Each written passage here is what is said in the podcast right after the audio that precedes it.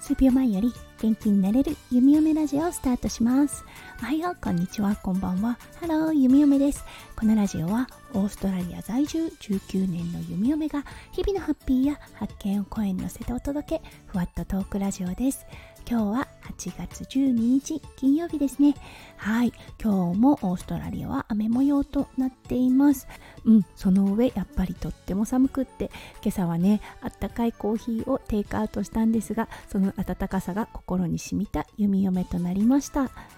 はい。昨日だったんですが弓嫁玄米の米粉で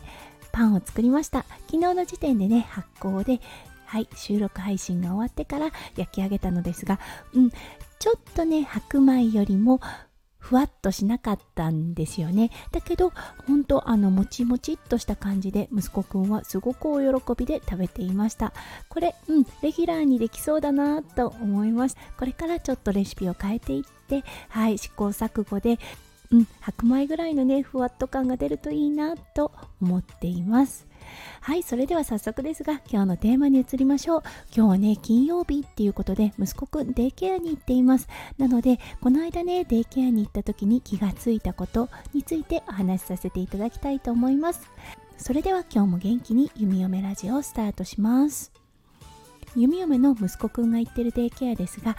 フィンランドの教育方針をベースにね行われているはいあの児童デイケアとなっています、うん、オーストラリアはね3歳から5歳になると今度はねプリスクールって言って学校前のね日本でいう幼稚園っていう感覚に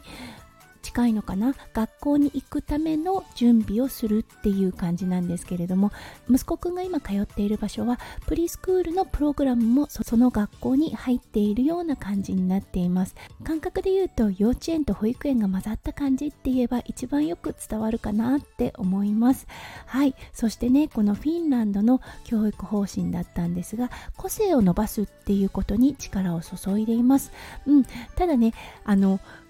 個性を伸ばすどうやって伸ばすのかなって思いますよね。でお迎えに行った時とかねちょっとあの迎えに行く前に眺めてるんですねそうすると息子くん結構一人で何かをしてることが多かったりします。みんながね例えば何かをしている時に 息子くんだけちょっと離れて何かしてるとかね。はいだけどね先生が何かそこであのー、こっちおいでみんなでこれをするわよっていうことを言っている感覚もないような感じなんですよね。あそっか息子くんが今これをしたいって思ってるんだったらそれを静かに見守ってあげようっていう教育なのかなって思うんですね。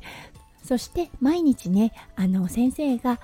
今日はこれこれこんなことをしましたっていうことを文章と写真でね送ってくださるんですね。はいそしてねよくよく見ると息子くんの写真ではないんですが後ろで息子くんが何かねあの独自のことをしているとかね。はいそしてねあの息子くんに限らず他の子たちも例えばみんな粘土で遊んでいる写真の後ろの方でね、うん、人形で遊んでいる子が写っていたりとあそっかそっかなるほどねって思うんですよね。うん、確かに皆と同じことをするそして皆で集まらなければいけない時はそれをしているんですよねけどそれ以外の時にねもしお子さんがね何かこう今はこれをしたいっていう気持ちがあるそれを意思表示した場合は先生たちは外から見守っているんだなって思ったんですね。はい。これねすごくあのありがたいなって思ったんです。弓嫁どちらかというとやっぱりね日本人なので和を乱したくないなとかみんながこれをやってるからこれをしようねっていう風にどうしてもねあの言ってしまいがちなんですよね。そこを先生たちがあなたはあなたのしたいことをしていいのよっていう感じで見守ってくれる。全くね弓嫁と別ということではい私が伸ばせない部分を伸ばしてくれるなって思ったんです。うん、やっぱりね個性を生かせる子になってほしいなってすごく感じるんですよね。